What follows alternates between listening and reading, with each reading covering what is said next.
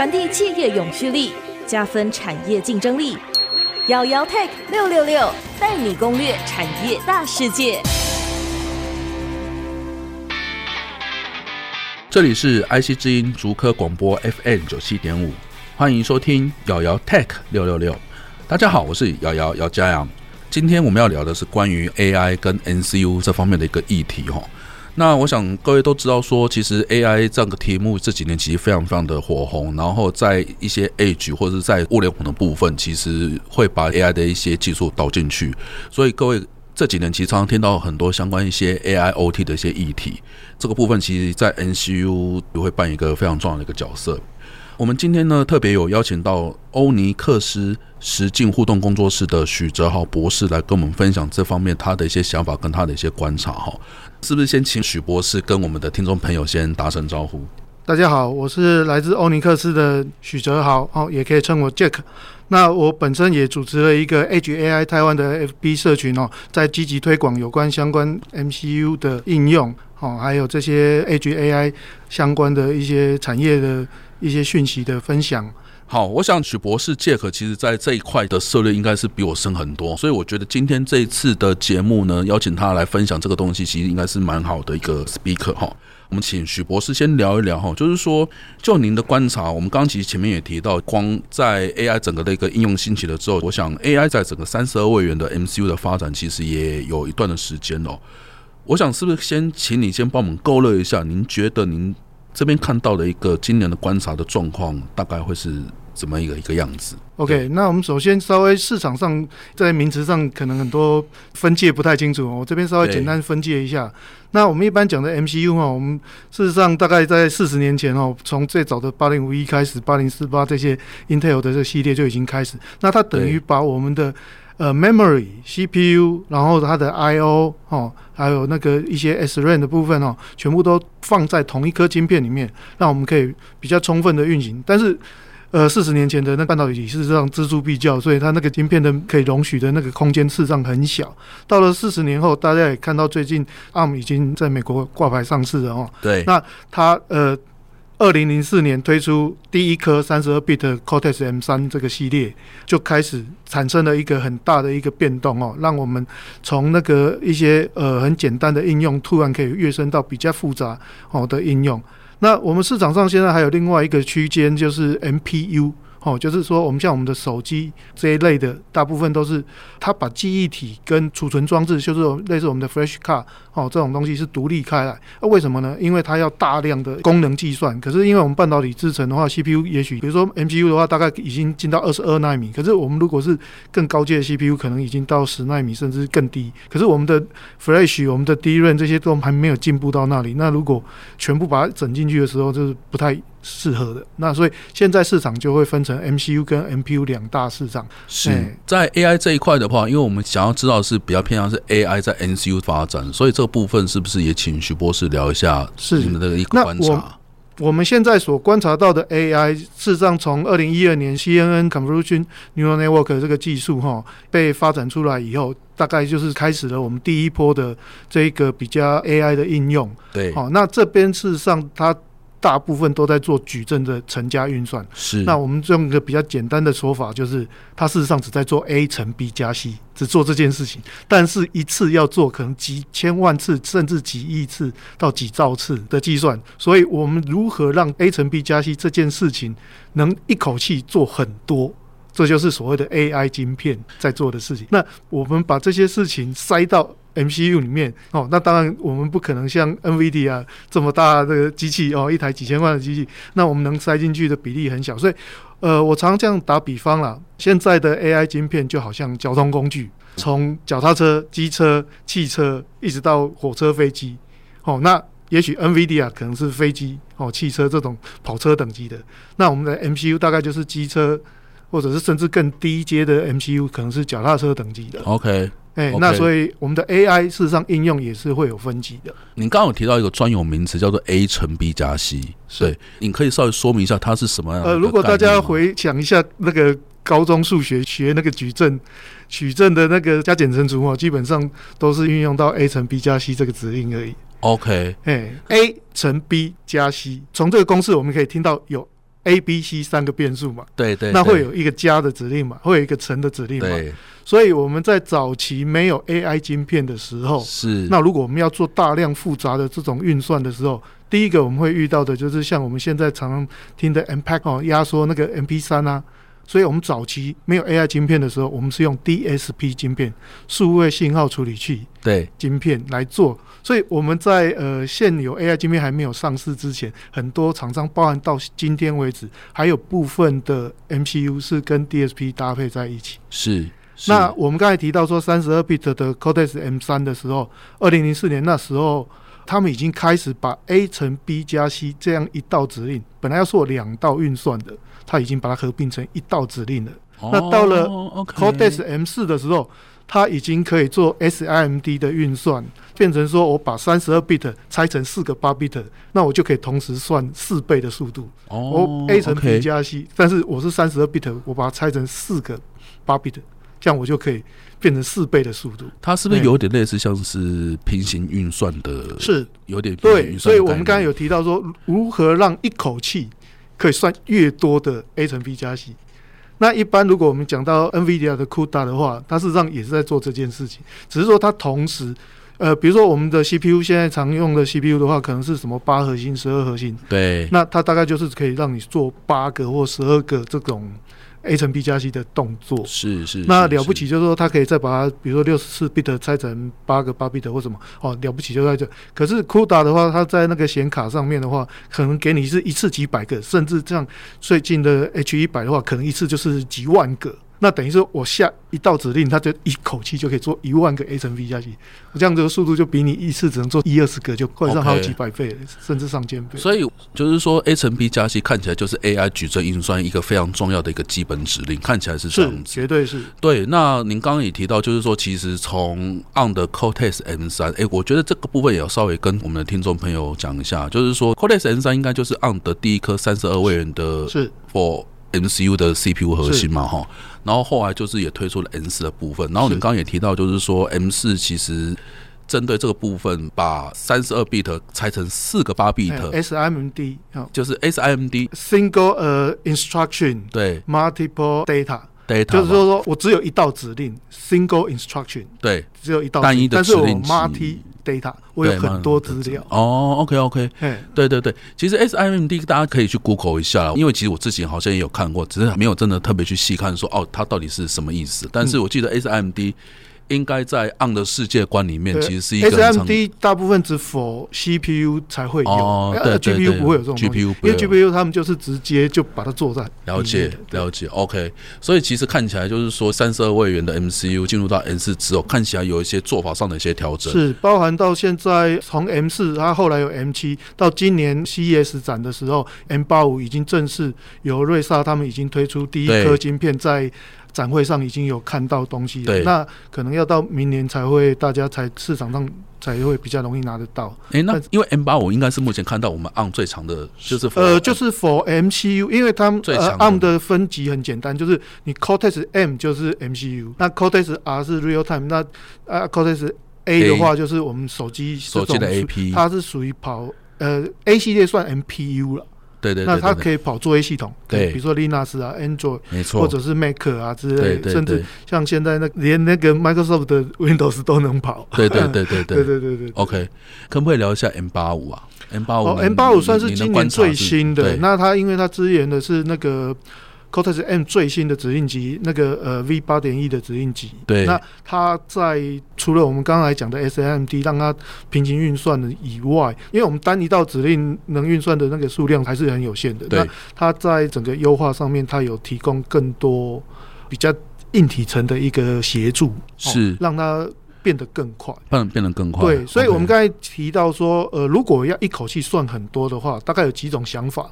哦，第一个最简单的就是啊，我就把 CPU 的频率加快。对。哦，本来我一一秒钟如果做一百万次的话，我就让它变一千万次，那我就多十倍出来。是。那我们的 clock 就是以前我们常讲一百 megahertz 啊，现在已经到一 gigahertz 啊。那现在 MCU 的话，从早期的只有一两 megahertz 到现在 Cortex M7 啊或什么，他们已经。比较量产级的，大概都已经可以到五六百赫兹，对，没有错，就相当于我们十年前的 PC 的等级了。是是是是，你的速度就跟上来。那如果再加上 SIMD 或者是像这种指令级的辅助的话，它可以倍增的那个数量就增加更多。OK，所以变成我原来只能一口气算一道指令的，哦，A 乘 B 加 M 三就一次只能算一道。对，那到 Cortex M4 的时候，它可能可以拆解成四道或更多。嗯，那到现在 M 七或者是 M 八五的时候，它在配合它指令集上面，还有它 ARM 的作业系统上面的一些优化的话，它可以算得更快。OK，我想大家都知道，其实那个 ARM 的 CPU Core 在整个 MCU 市场里面，其实已经算是一个市场的一个主流哈。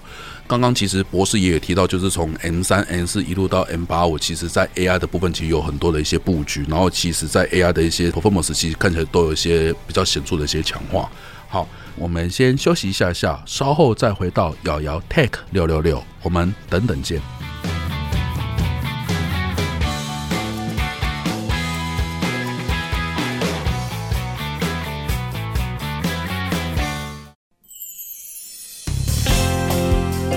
这里是瑶瑶 Tech 六六六节目，我是瑶瑶姚嘉阳。在下半段的节目开始之前呢，也跟大家说明一下，我们的节目除了在 IC 之音的官网 AOD 可以随选随听以外，也同时在 Apple 的 Podcast、Google 的 Podcast 以及 Spotify、KK Bus 都有上线。欢迎各位可以上 Podcast 搜寻我们的瑶瑶 Tech 六六六，记得按下订阅，才不会错过每一集的节目哦。刚刚其实前面许博士其实有聊了一些关于 ARM 在整个 CPU 的一个发展的一个过程哦。那其实，在 MCU 的部分，其实我们也看到整个在一些 AI 上，其实的确有一些进展。不过，其实我这边也想要请教一下许博士哦。我最近其实也看到三十二位的一些 MCU 的一些市场的一些产品哦，开始好像也出现了一些有把一些所谓的一些 NPU 或是所谓的 APU 放进这个 MCU 的产品里面。那透过这样的做法，可以让那个 MCU 在整个那个 AI 上的表现可以更好。不晓得说从整个成本上，或是在整个那个效能上，你会怎么去看待这样子的一个做法？呃，我想这个是必然的趋势啊。我举个例来讲，如果有一点年纪的朋友应该有印象，以前我们要听个 MP3，还要去买一个 MP3 的 Codec 的解码器的那个专用 IC 哦。那以前联发科也是这样，那些东西后来全部都被做进 CPU 里面去了。OK，那像我们的手机现在等于里面都自带那个。那我们的 MCU 现在虽然没有这些 AI 的运算，但是它不是不能做，只是它一口气能做的那个矩阵运算比较少。所以只能做比较轻量的，比如说像运动 motion 的一个一个侦测啦，哦，或者是异常震动啦，或者是比如说我们像声音的 voice 的一些 command 啊，比如说哎开灯啊、关灯啊这些比较简单轻的。那再复杂一点的话，可能是一些影像。所以我们在 MCU 加上 AI 晶片。至于这个 AI 晶片，它是用所谓的 NPU，还是用像我们刚才提到很多像那个 RISC-V，它就是用 P 指令集或 V 指令集去加速。它的计算，反正只要能在很短的时间内把那些运算做完，那我们姑且通通都叫它 NPU。那把它加进 MCU 是一个未来的趋势。那当然了，整个市场上 NPU 从一块美金一直到一二十块美金的大概都有。那会加入的话，目前来讲差不多在十块等级，已经都慢慢开始加进去了。以后就会变成是必然你不想要它，就顺便送你了。哦，所以接下来在那种十块美金的那种 MCU 的产品，以后一定是会加入一些 NPU 神经网络处理器的一些功能在这里面。好，你会觉得说十块美金以下的产品会有机会吗？会有，就是现在半导体技术一直在成长进步嘛。我们以前一块钱美金能买到什么？现在一块钱美金那个可能是以前的十倍、一百倍的速度跟计算能力的。对对，这个会随着半导体技术。价钱一定会一直往下掉的。了解，因为我想许博士可能你也知道哈，就是说，其实做 MCU 的公司实在是多到不行。台湾有很多公司，其实国外也有很多公司，什么恩智浦啦、瑞萨啦、ST 啊等等等之类的。您的观察，哪一些 MCU 业者在这种 AI 的 MCU 的部分的投入上会比较多，然后发展会比较好？您的观察会是什么？呃，因为疫情的关系，事实上很多计划都已经被 delay 了两三年。不过今年的 CES 已经开始。看到大家都已经把实体 IC 都已经拿出来秀了，包含像 NXP 的，包含像 STM 的，哦，那这些都已经 ready 了。然后像呃 Alif，那国内厂商的话，像奇景光电他们的那个新的 IC，虽然它有 Allance，但是我们现在还没看到实体 IC，但是应该是很快就会上市。那这些大概都已经有搭配了这些 NPU 的计算在里面了。OK，哎、欸，您可以稍微讲一下奇景的部分吗？奇景是有推 MCU 哦，奇景它呃以前它的那个智能晶片的话，第一代呃 V One Plus 的话，它是用 DSP base 的 AI 晶片，然后到了现在第二代的话，它叫 V Two Plus，那基本上它是走 ARM 的 M 五五加 U 五，那 U 五就是 NPU。哦、oh，OK，所以其实奇景这两款晶片其实都算是 MCU 的类型这样子，是但是它是也有 AI 的功能。然后从第一代到第二代，你刚刚有提到就是第二代是用 M 五五加 U 五五嘛？对，ARM 的。OK，好，我这边稍微也帮我们的听众朋友科普一下下，就是 M 五五其实也是 ARM 的 CPU 核心，它也是专门是 for 那个 MCU 去做使用的。那 U 五五呢，其实是 ARM 的。NPU 系列处理器的一个产品，然后它其实有个系列的名称叫做 Ethos，叫做 E T H O S。OK，它这个部分其实就是专门是以做一些神经网络啊、AI 加速运算为主的一个产品，哈，大概概念上是这样子。所以其实你们也看到说，不论是国内跟国外，其实都有这样子的一个投入。是，包含像今年瑞萨他们已经把 M 八五加 U 六五直接就放到。那个 MCU 里面去了，所以可见这个未来的市场，就是我们都已经看到实体 IC 的话，那表示在明年度一定会大放异彩。现在缺的就是呃，怎么样让这些呃生态系会更完整一点，然后看怎么让这个产品去量产，对不对？是以硬体的 IC 制作来讲的话，我想不管是国内外，尤其像台湾的话，光通用型 MCU 上市贵公司加一加，大概就有十八家。十八家是我有盘点过，你有盘点过？我在呃，徐博士果然是两年前我就写过一篇专文，在盘点说那 国国内所有 MCU 的厂商。那目前我们知道比较有投入的，大概是像新唐，新唐也算是全世界前十大了。是、哦，那他们有投入了。奇景原来它主要是在做呃 Webcam 的一些驱动 IC，但是它也有做，因为这个跟他们 AI 整合在一起了，所以他们现在大部分都是把他们的。Camera 的 module 跟他们的这些 AI 晶片绑在一起，OK，这样就可以做小型的智能 AI 应用。OK，哎、欸，然后许博士，我这边想要了解一下，你刚刚有提到瑞萨是把它的 ARM 的 M 八五跟 ARM 的 U 六五放在 MCU 里面，是。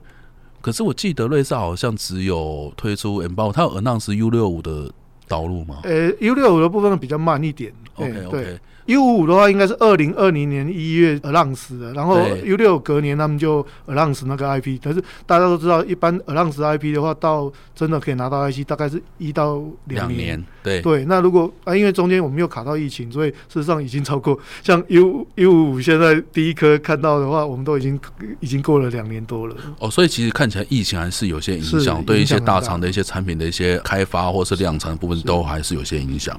所以其实看起来瑞萨在这个部分的进展上跑的算是也蛮快的哈。因为大家都会担心说，这个东西开出来好像跟一般正规的桌上型的这些桌机的 AI 算力来讲。明显落差很大，那大家很怕说这这个开出来会不会不晓得要卖到哪里去，所以会有担心。但是总是呃要有一些领头的人去做这些事情。是是是是，OK。那我们讲完了很多硬体的内容之后，我们接下来想请许博士谈一下这些 AI 的开发工具哦。因为之前听到许博士演讲，其实也看到就是说博士对于软体开发的工具这部分其实有些涉猎。我们很快速的哈，就是请许博士讲一下你自己认为觉得有哪一块。开发工具是你觉得最容易上手的？我觉得这个东西应该是很多工程师想要知道的，是不是？可以请您分享一下？呃，以 MCU 来讲，因为 MCU 的市场哦，分为专用型的开发工具跟通用型的开发工具。对，哦，那。通用型的开发工具，比如说像 STM，它自己他们有他们的那个专属的 IDE，就是整合型的开发工具，可以开发可以 debug。那像 NXP 也有他们自己的，那台湾新唐也有他自己的，是但是也有用通用型的，比如说像 ARM 的那个 Keil 啊，或者是像那个 IM 啊这些比较通用型的。这个对 AI 工程师来讲，他会有一个困难是，他不会用这些东西啊。可是对 MCU 工程师来讲，AI 放不进去啊，这个就头痛了。所以像 N 叉 B 或者是像 STM，他们就有提供独立的 library 给你用。可是大家还是不太会用啊，所以他们就要写很多教程。那台湾的话，基本上完全没有这一块。那所以事实上，这引发了另外一个生态系，就是如何衔接 MCU 工程师跟 AI 工程师中间的 gap。OK，所以就会有所谓的 TinyML 的一个开发平台跑出来。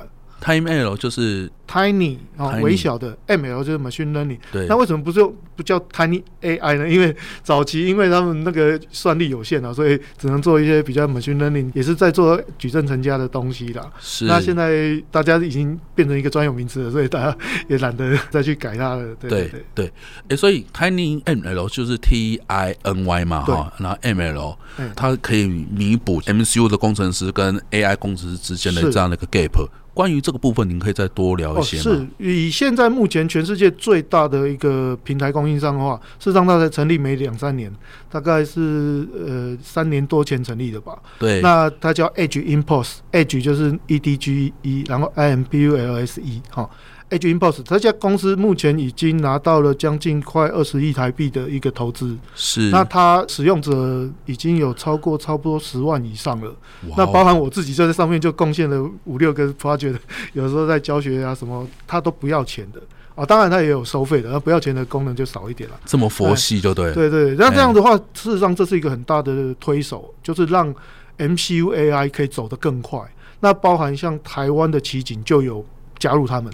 OK，目前只有奇景有加入啊，其他台湾将近我们刚才讲十几个 MCU 供应商的话都没有加入他们。哇，这样子还有感觉有点可惜哈、呃。呃，到一半一半啦，就是因为如果是专业型的工程师的话，他也许可以透过像 ARM 提供的 CM6NN 的一些 library 哈，也是可以搭建出一些。但是那个目前来看，对绝大部分的 AI 或 MCU 工程师都是相当困难，所以我们是会比较期望，就是说。目前类似像 Edge Impulse 这种公司，大概我曾经盘点过，比较听过的大概至少有差不多十家左右了。哦，那我们台湾比较有在用的大概两三家吧。OK，、哦、就说但是就是刚刚有提到像奇景的部分对，对对对。那像比如说台湾的中光电，他们有推出一款 IC，但是他们配合那个另外一家叫 SensiML 这家公司，它是类似 Edge Impulse 的这家，也是提供一个。TinyML 的开发平台是，哦，让大家可以比较容易接受。那它里面用的就是新唐的 IC。OK，因为其实对我们来讲，哈，其实我会觉得像奇景也不算是很 pure 的 MCU 的供应商，因为其实大家对于奇景的印象比较偏向是驱动 IC 啊，面板的驱动 IC 或者是那种 TDDI 的供应商为主。那当然，我们也知道说奇景最近这几年开始有往 AI 去 move。那刚刚其实博士你也有提到，就是说在 AI 领域的话，其实。台湾这边的话，看起来就是新唐跑得会比较前面，然后在 TinyML 的部分看起来也有做一些琢磨。那当然，国外的公司不用讲，就是做这一块的部分，其实数量上看起来会比较多。所以我觉得接下来的话，或许台湾应该有很多 MCU 的一些厂商，应该要试着去，如果我们要做一些 AI 的一些开发的话，它应该要去往这样的一个 open 的，算是社群吧，或者是说这样子的一个领域去做些 move，跟 TinyML 去做更多的一些 connection。应该会是一个对于台湾这之后在 AIoT 这个部分的发展上会比较好，对不对？是您提到 AIoT，因为我们早期的 AIoT AI 都在云上，对，不在 device 上，对。那随着 MCU 的这些算力增加了，尤其像 Cortex M4 现在大概是我们 TinyML 一个一个比较恰当中间的一个比较低价位，比较容易实现在。AIoT 上面的一个应用啊，是。那目前来讲，虽然台湾这些软体的生态系还没有，那或许慢慢会有一些 third party 或者是 global 上面这边会有一些愿意支援的，嗯，一起加入这个生态系。那米品两边的应用的话，会加速这个 AI MCU 的一个整合。好，所以其实看起来台湾还是有一些地方还是要持续努力的哈。那我们今天的节目就到这边。我们今天听到很多许博士，无论是从硬体也好，或是从软体也好，然后我们也从整个 overall 来看 MCU，还有一些无论是硬体的一些开发，或是软体的一些发展，我们都听到很多许博士的一些见解。好，那我们今天就非常谢谢许博士，谢谢大家，拜拜。瑶瑶 Take 六六六我们下周见。